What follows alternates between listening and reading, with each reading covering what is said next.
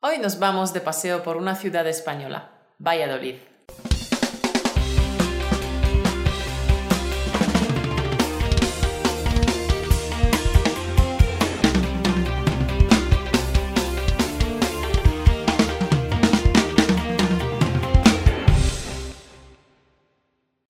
Valladolid tuvo una época en la que fue capital de España.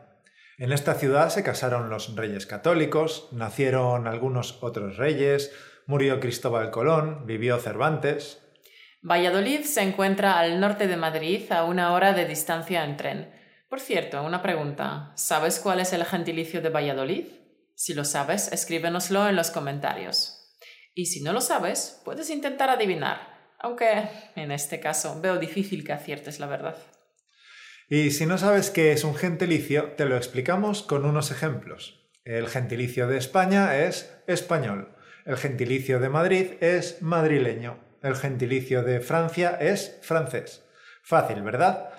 El gentilicio expresa la relación de algo con un lugar geográfico, así que a ver si sabes cuál es el gentilicio de Valladolid.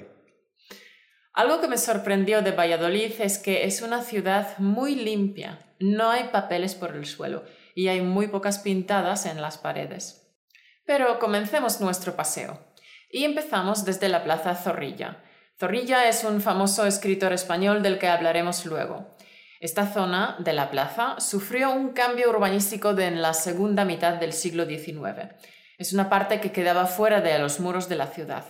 Junto a la plaza tenemos el Jardín de Campo Grande. Es un jardín de estilo romántico y fue diseñado en el siglo XIX.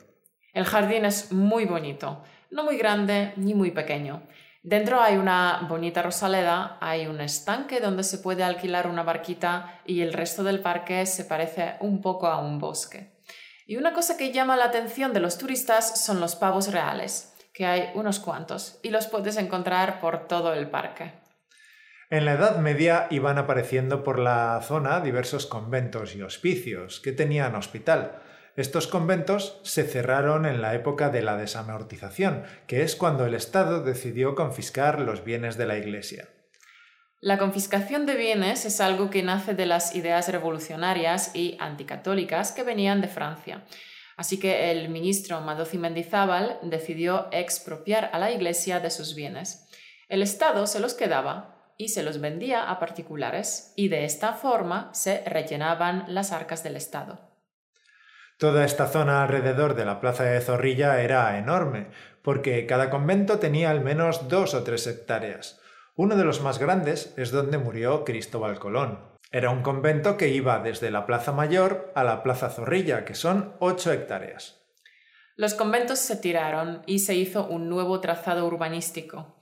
El convento más grande era el de Agustinos Recoletos. Por eso, ahora, esta zona se llama el Paseo de Recoletos. Aquí es donde vino a vivir la burguesía porque en estas casas nuevas había más modernidades, como calefacción, ascensor y luz de gas. Al fondo del paseo, donde estaba el convento de los capuchinos, se hizo una plaza dedicada a Cristóbal Colón, ya que él vivió en tres ocasiones en Valladolid. En esa plaza hay un monumento, obra del escultor Antonio Susillo. Originalmente se pretendía llevar la escultura a La Habana y por eso Colón aparece como llegando a tierra. Pero al terminar la escultura se perdió la guerra de Cuba y Cuba dejó de ser una provincia más de España. Por tanto, el monumento se quedó aquí. Y detrás de la plaza de Colón se construyó la estación de ferrocarril, la estación del norte. Los edificios que se ven en el paseo tienen diseño del siglo XIX.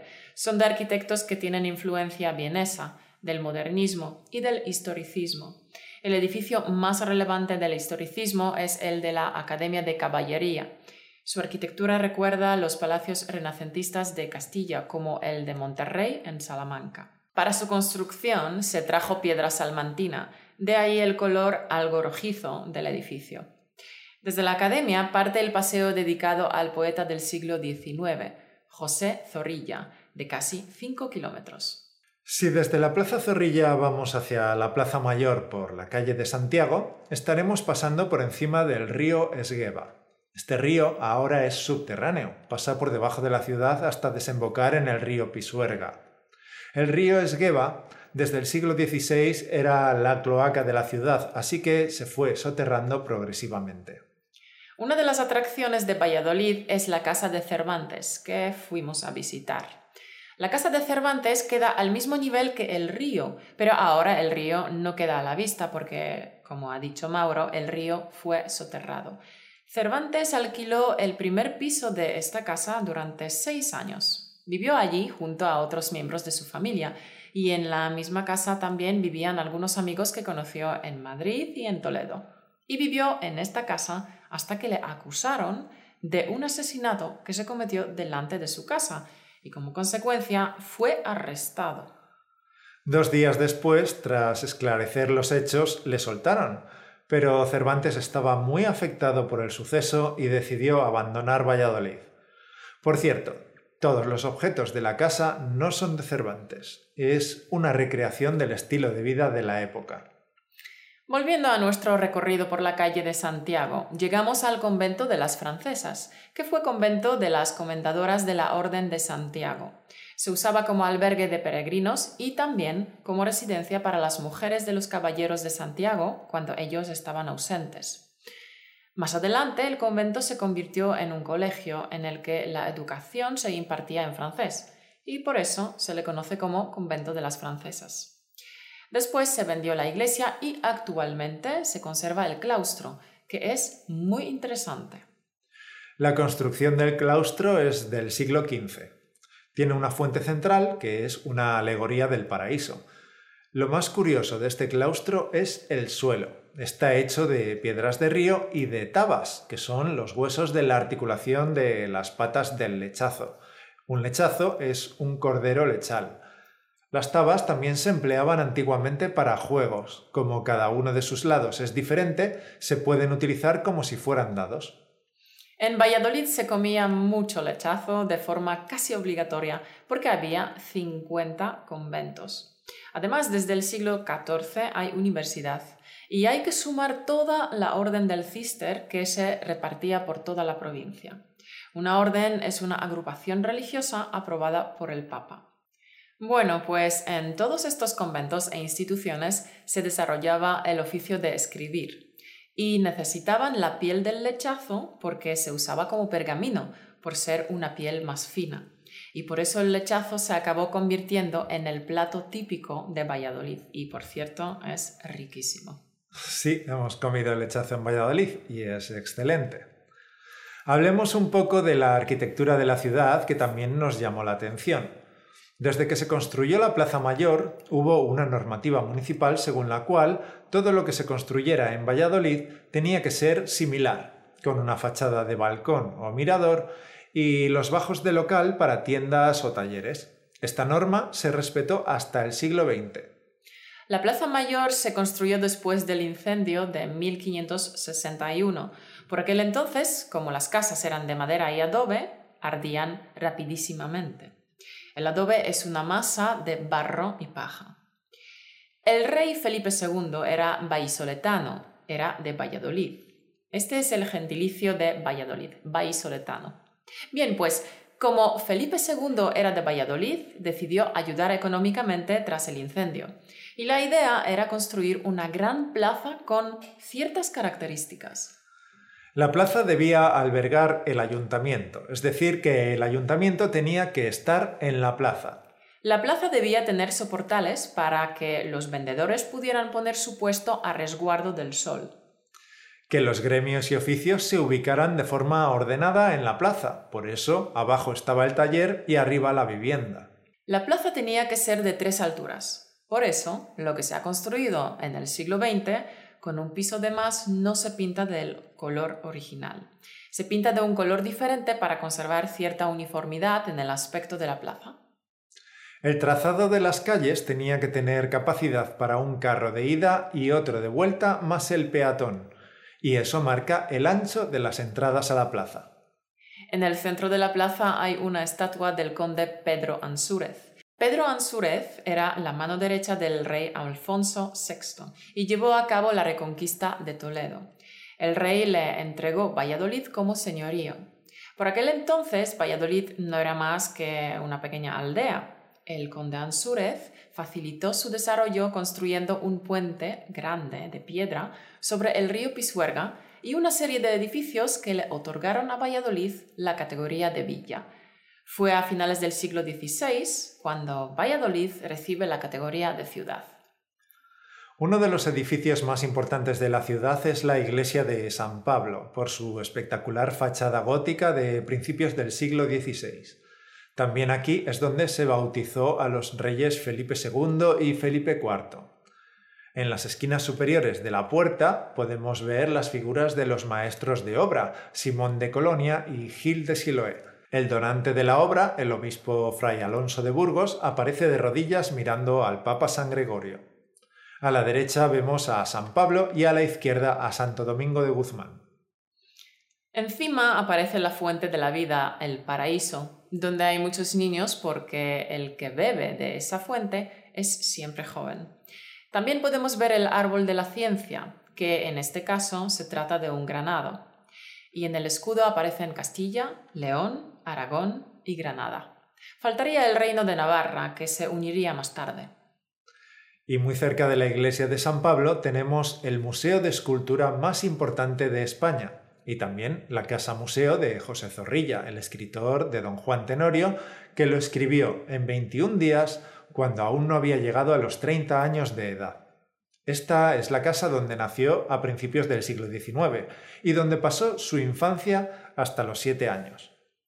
Luego volvía a Valladolid de forma regular y cuando era más mayor volvió a vivir en Valladolid pero en otra casa. Sin embargo, por la nostalgia de su infancia, visitaba esta casa muy a menudo. En esta casa sí tenemos objetos que eran del poeta y de su familia. Y esta casa tiene una leyenda. El propio Zorrilla decía que un día, cuando tenía solo cinco años, estaba jugando por la casa con un caballito de cartón. Su padre estaba durmiendo la siesta y su madre estaba en el comedor y Zorrilla oyó un ruido que venía de otra habitación.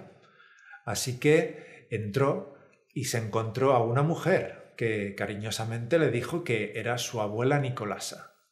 Zorrilla se lo contó a su madre, que no le dio importancia al asunto.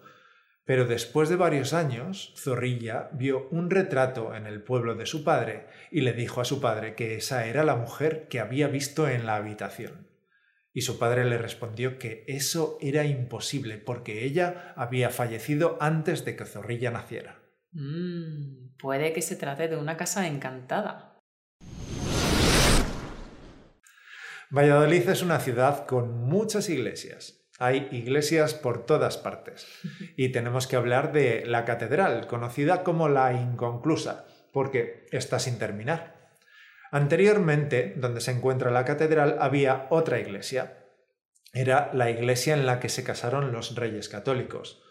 Pero en el siglo XVI decidieron tirarla con la intención de construir la catedral más grande de toda España. Sin embargo, nunca se terminó. Nunca había suficiente dinero. Como la obra se alargaba, cuando llegaba dinero había que destinarlo a arreglar desperfectos y no a avanzar en la construcción. Así que al final no se pudo terminar y se cerró de manera sencilla para poder dar uso al edificio. Dejando a un lado las iglesias, es interesante conocer el pasaje Gutiérrez. Eusebio Gutiérrez tuvo la idea de construirse una casa que tuviera un pasaje comercial. Estamos hablando de finales del siglo XIX, en la etapa del modernismo. En el centro del pasaje aparece la estatua de Mercurio, el dios del comercio, las cuatro estaciones y pinturas alegóricas en los techos. Es muy interesante de ver.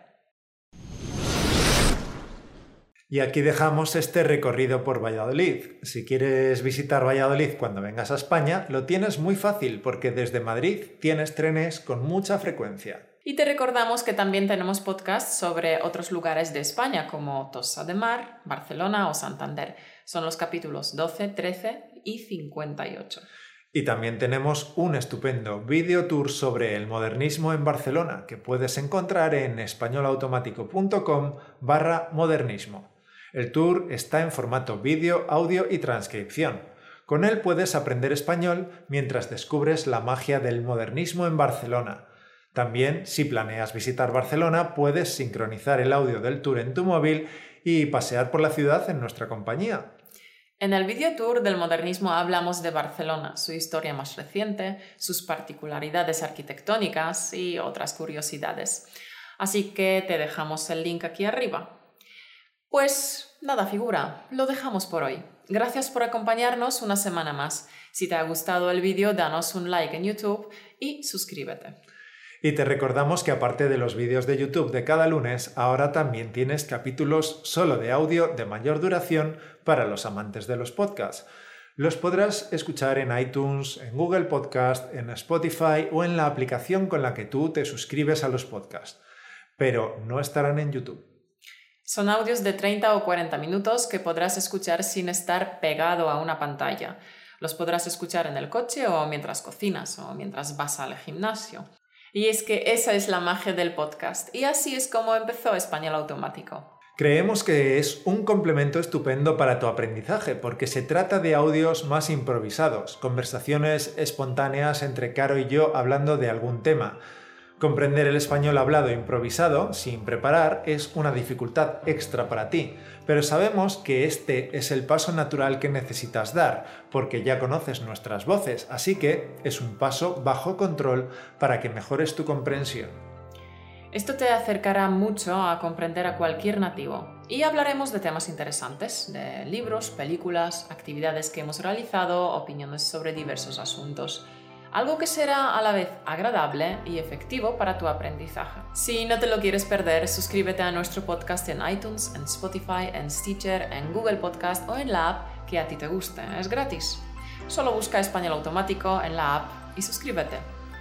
Pues nada, campeón, nos veremos la semana que viene. Hasta el lunes que viene.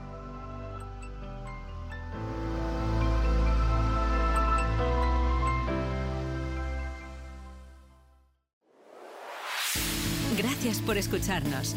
Únete a la conversación en españolautomático.com o busca español automático en iTunes.